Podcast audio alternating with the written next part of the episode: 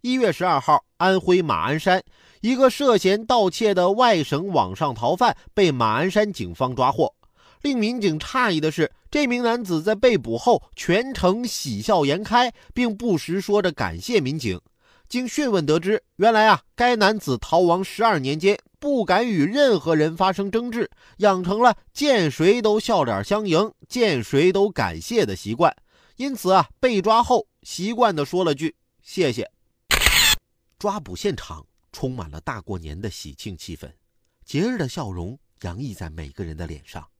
不是真正的快乐，你的笑只是你吞的保护色，你决定不恨了，也决定不爱了。行了，你这回至少不用提心吊胆、东躲西藏了。可以过个十二年来最安心的春节了，能安安心心过日子比什么不好？自从我去年年初到银行贷款买房之后，这日子过得紧巴巴的。